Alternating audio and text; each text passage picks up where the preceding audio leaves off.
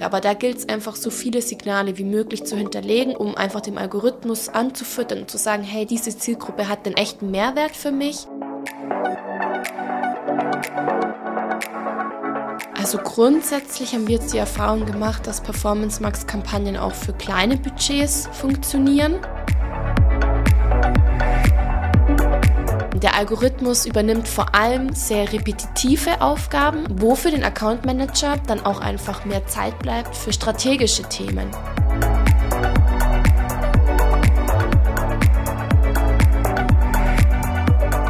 Herzlich willkommen zu einer weiteren eCast-Folge. Heute sprechen wir über Performance Max-Kampagnen bei Google Ads. Diese wurden vor etwas mehr als einem Jahr eingeführt und beschäftigen seitdem alle Google Ads Manager.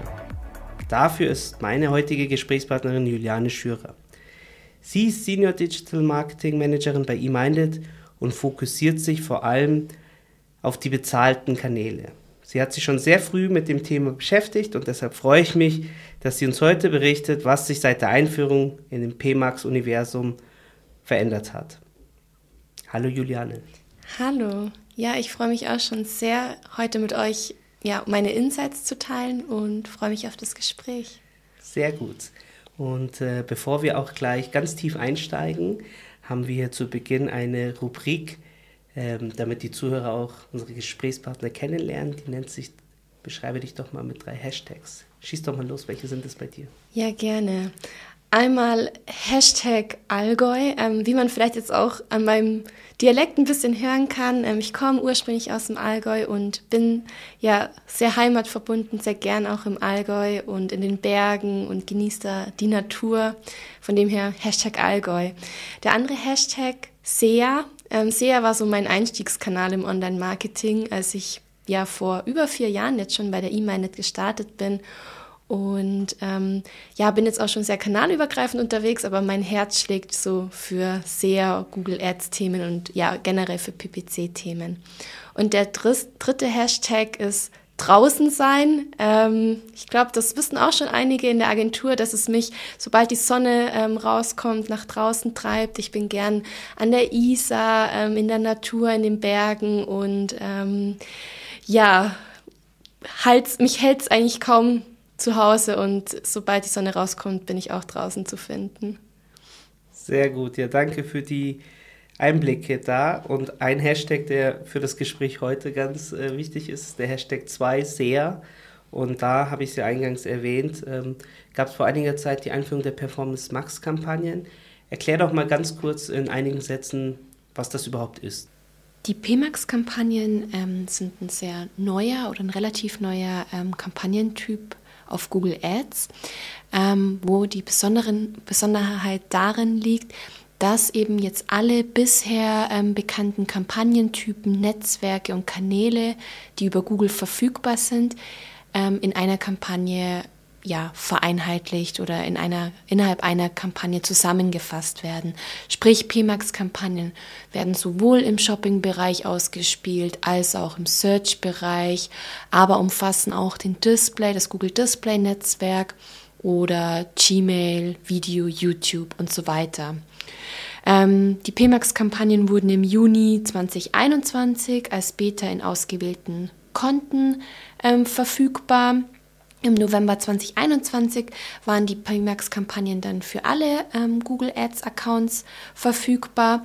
Und ähm, was da noch so eine ja, Besonderheit bzw. Herausforderung war, ist, dass ähm, im Juli 2022 PMAX sogar ähm, den bisherigen Kampagnentypen die ähm, Smart Shopping-Kampagnen komplett abgelöst hat. Sprich, ähm, ja, die Smart Shopping Kampagnen wurden dann automatisch durch Google, durch PMAX Kampagnen ersetzt und so wurden die Marketer dann eigentlich mehr oder weniger gezwungen, auf dieses Format umzusteigen. Die Einführung war sehr schnell und das ist natürlich ein Thema, was ähm, ja sehr herausfordernd war und ist und wo natürlich sehr viele Fragezeichen auch aufkamen. Mhm. Das sind ja dann doch äh, größere Veränderungen, die da vorgenommen worden sind. Wie werden dann überhaupt noch Anzeigen in einer PMAX-Kampagne dann jetzt äh, erstellt und vor allem dann auch optimiert? Genau, also vorher kannten wir ja so das Prinzip Kampagne, Anzeigengruppe und in Anzeigengruppen habe ich dann meine entsprechenden Anzeigen. Da fällt jetzt eine Stufe weg. Also wir haben die Kampagnenebene nach wie vor und dann die ähm, Asset Group Ebene. In den Asset Groups, das ist so das Herzstück der Kampagne, werden dann die Assets und ja die Werbebotschaften eingebucht in Form von Text, Bild, Logos und Videos. Okay, verstanden. Ähm, das gleiche, was für die Anzeigen gilt, stelle ich mir auch für die Keywords dann äh, schwer vor. Früher kann man ja sehr stark aus dem aus der Keyword-Recherche und auch äh, der Bestimmung, wie, wie werden die denn jetzt äh, ja, ausgewählt und dann auch verwaltet? Mhm. Also ja, das ist so eine große Herausforderung, sage ich jetzt mal, bei PMAX-Kampagnen, dass ich die Kampagne nicht mehr über das Keyword steuern kann. Das kennen der ein oder andere vielleicht schon von den Smart Shopping-Kampagnen. Ähm, ich habe nicht mehr die Möglichkeit, die Kampagne nach Keywords zu clustern oder auszusteuern und muss mich da mehr oder weniger auf Google verlassen. Sprich, wir buchen Datenfeeds ein, wir geben Google eben Textbausteine und sagen Google, welche URLs relevant sind für unsere Kampagne, an wen oder durch welche Suchbegriffe dann schlussendlich die Anzeigen ausgespielt werden, das müssen wir dann Google überlassen. Und da ist es dann extrem wichtig, dass alle anderen Search-Kampagnen oder Suchkampagnen gut gepflegt sind dass ich sicherstelle, dass die Keywords auch noch weiterhin in meine Search-Kampagnen einfließen. Das mache ich, indem ich die Keywords als Exact Match einbuche. Dann ist in der Regel, bevorzugt Google in der Regel dann auch die Search-Kampagnen. Aber mir fehlt da auf jeden Fall eine große Steuerungsmöglichkeit und ich kann die Kampagnen ja nicht mehr so zielgenau ausspielen, wie ich es jetzt bei Search-Kampagnen oder Standard-Shopping-Kampagnen gewohnt bin. Es gibt auch nicht die Möglichkeit, negative Keywords hinzuzufügen. Auch das kennen wir ja schon von den smarten Shopping-Kampagnen. Da besteht die Möglichkeit, sich über einen Google-Ansprechpartner freischalten zu lassen. Das ist aktuell noch in der Beta-Version. Wir sind da auch schon dran. Es gestaltet sich aber nicht so oder gestaltet sich eher schwierig. Ähm, aber grundsätzlich besteht die Möglichkeit. Aber ob es dann eben durchgewunken wird oder nicht, das liegt dann bei Google. Okay, du hast gerade gesagt, dass äh, die URL auch eine wichtige Rolle spielt, äh, weil man das quasi Google auch als, als Futter mit auf die Hand äh, oder an die Hand gibt. Ähm, ist es das so, dass dann jetzt Landingpages oder Webseiten eine höhere Rolle äh, in dem ganzen Thema Google Ads einnimmt, als gegebenenfalls zuvor es der Fall war? Ja, also mit den Landingpages muss man sich so vorstellen, wenn wir jetzt vom E-Commerce ausgehen, dann geben wir Google ja durch das Datenfeed sowieso schon die relevanten ja, Produktdetailseiten oder Landingpages generell mit.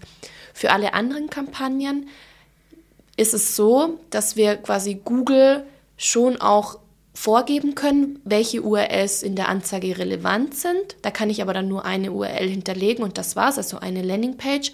Oder ich kann die URL-Erweiterung aktivieren und die Kampagne arbeitet dann so ähnlich wie, wie eine DSA-Kampagne. Sprich, Google scannt die Website, schaut sich an, was gibt es für Landingpages und welche Suchbegriffe sind für diese Landingpages passend.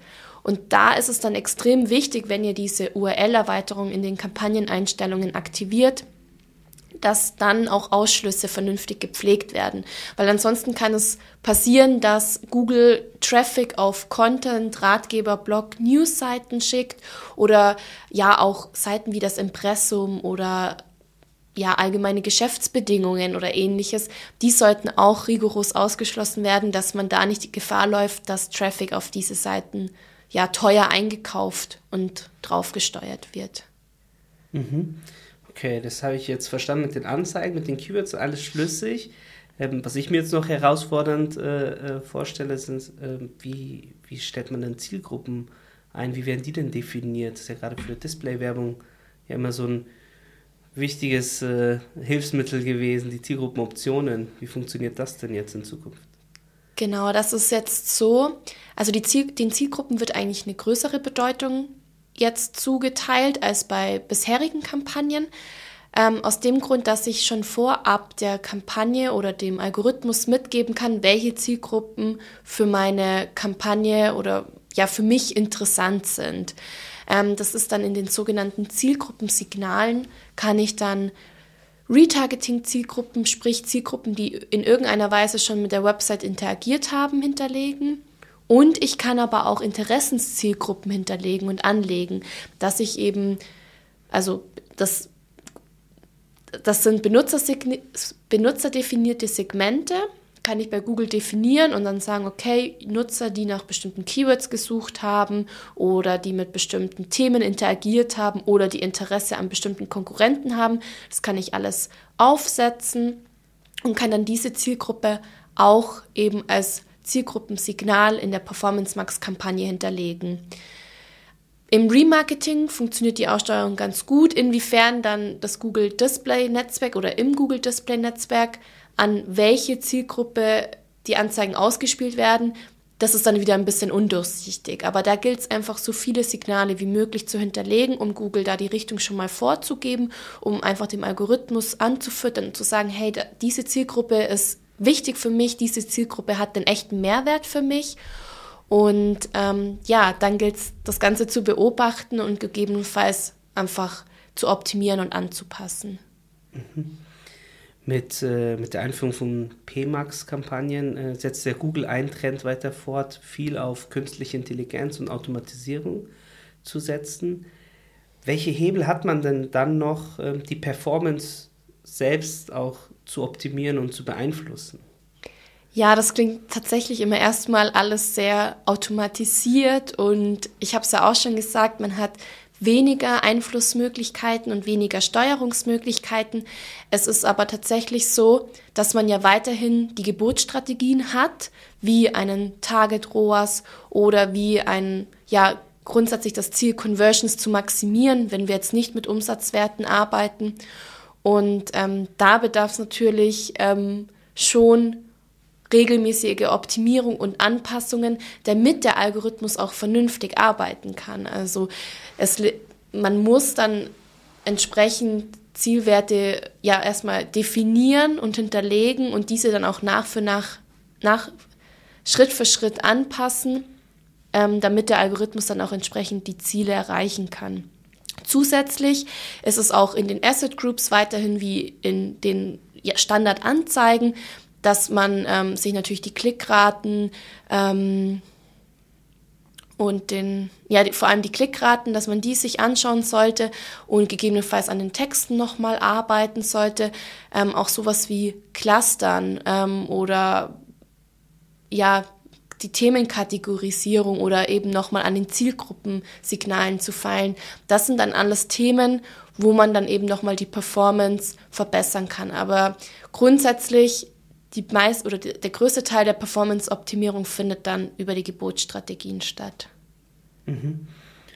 Jetzt hast du den Algorithmus schon angesprochen, äh, der wichtig ist, dass der, dass der lernen kann und äh, so dann auch, äh, dann auch richtige Ergebnisse oder wichtige Ergebnisse erzielt. Gibt es denn da eine Grundvoraussetzung, was beispielsweise das Budget betrifft, was man auf jeden Fall ja, bereitstellen sollte oder sonstige Sachen, die man beachten sollte, bevor man Performance Max Kampagnen einsetzt? Also grundsätzlich haben wir jetzt die Erfahrung gemacht, dass Performance Max Kampagnen auch für kleine Budgets funktionieren. Die Regel ist es aber, in der Regel ist es aber schon so, dass der Algorithmus, je mehr Daten zur Verfügung stehen, desto besser kann der Algorithmus damit auch arbeiten. Also je besser die Datengrundlage, desto besser funktionieren natürlich dann auch diese smarten Strategien. Und ähm, gerade im B2B-Bereich äh, hat man ja die Herausforderung, dass jetzt nicht die Massen an Conversions oder generell, also im B2B oder in der Lead-Generierung, dass nicht die Massen an Conversions reinkommen. Und da empfehle ich dann auch auf jeden Fall immer mit Soft Conversions erstmal zu arbeiten, dass man beispielsweise sagt, also eine Hard Conversion wäre dann eine Anfrage, eine Kontaktanfrage über die Website und eine Soft Conversion könnte dann beispielsweise sein, Personen, die eine bestimmte Zeit auf meiner Website verbracht haben. Das sind ja auch schon mal positive Signale von Google. Und mit diesen Soft Conversions kann man den Algorithmus entsprechend anfuttern und ähm, schneller mit Performance Max Kampagnen starten. Aber grundsätzlich sage ich jetzt mal, braucht man jetzt kein bestimmtes Budget, um mit Performance Max starten zu können. Du hast äh, eingangs auch erwähnt, dass dein Herz sehr stark für SEA schlägt und das auch der Kanal ist, den du recht früh in deiner äh, Online-Marketing-Karriere an dich genommen hast. Wie siehst du denn deine Aufgabe jetzt noch äh, im SEA, wenn jetzt äh, alles, sag ich mal, äh, weiter in Richtung künstliche Intelligenz und Automatisierung geht? Was, was denkst du, was wird die Rolle von dir und anderen Marketingmanagern sein? Ja, das ist natürlich auch eine Frage, die, glaube ich, sehr viele Marketingmanager oder Digital Marketingmanager umtreibt. Ja, ich würde aber sagen, der Algorithmus kann vielleicht 20 Prozent der Optimierung. Und ähm, der Algorithmus übernimmt vor allem sehr repetitive Aufgaben, also wiederholende Aufgaben, ähm, wo für den Account Manager dann auch einfach mehr Zeit bleibt für strategische Themen. Also gerade wenn ich mich jetzt so an meine Anfangszeiten zurückerinnere, wie viel Zeit ich da noch mit Keywords und Keyword, also Keyword-Recherche, Keywords clustern, Keywords einbuchen, Keywords ausschließen, ähm, wie viel Zeit ich da noch damit verbracht habe, hat sich jetzt meine Arbeit einfach dahingehend verändert, dass ich weniger mit diesen kleinteiligen Themen beschäftigt bin, sondern mich mehr auf die strategischen Themen konzentrieren kann, wenn es dann darum geht, wie kann ein Kampagnen-Setup sinnvoll aussehen?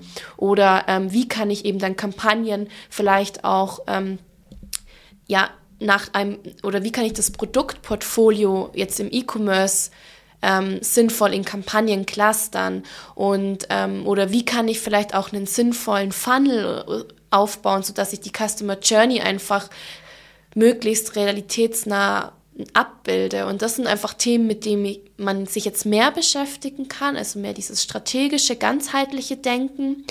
Ähm, nichtsdestotrotz gibt es natürlich auch noch einige Einstellungen, die in der PMAX-Kampagne zu beachten sind. Aber trotzdem glaube ich einfach, dass man keine Angst vor dieser Automatisierung haben muss, sondern dass es vielmehr ein Zugewinn ist, weil man eben mehr Zeit hat, um sich um die Ausrichtung des Accounts ähm, zu kümmern, um einfach den Account dann auch strategisch ja, weiterzuentwickeln. Also mehr Chance als Risiko für, für den Berufszweig. Auf jeden Fall. Jetzt weiß ich ja aus guter Quelle, dass du dich ja schon recht früh mit dem Thema beschäftigt hast auch ähm, und auch viel getestet und ausprobiert hast und ja auch ähm, ja, wir passende Kundencases auch hatten, die dann auch bereit waren. Teil doch mal mit uns, so was so deine wichtigsten Learnings was, waren und wo du sagst, okay, das sollte man auf jeden Fall machen. Das sind Do's und äh, worauf man besser verzichten sollte. Das sind Don'ts. Ja, also auf mein erstes Do ist auf jeden Fall Performance Max zu testen, auch wenn es vielleicht ja ein relativ noch neues, unbekanntes Format ist, sollte man sich nicht davor scheuen, auch mit diesem Format zu gehen. Ähm, wir haben dann gerade bei der Umstellung, als wir die ersten Performance Max Kampagnen aufgesetzt haben, oftmals nochmal Tests gefahren zu jetzt im E-Commerce zu Standard-Shopping-Kampagnen und haben da eigentlich erstmal festgestellt, wie extrem hoch der Streuverlust in den Standard-Shopping-Kampagnen war. Und ähm, ja, wir waren trotzdem erstmal ein bisschen zurückhaltend, weil man ja nicht wusste, okay, was kann das neue Kampagnenformat. Aber meine absolute Empfehlung ist, es ist, ist auf jeden Fall PMAX zu testen, vernünftig aufzusetzen und auch geduldig zu sein, weil eine Kampagne braucht einfach immer eine gewisse Zeit, um dann auch ja, Erfolg, erfolgreich sein zu können. Ja, was wichtig ist, ähm, ich hatte es vorhin schon kurz angesprochen, die ähm, URL-Extension, also die URL-Erweiterung, würde ich auf jeden Fall auch ähm, empfehlen zu aktivieren.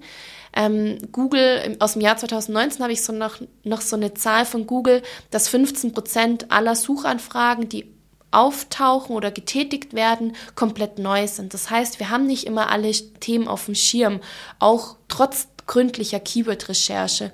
Und ähm, wenn wir eben diese URL-Erweiterung aktivieren, haben wir die Möglichkeit, neue Potenziale auszuschöpfen.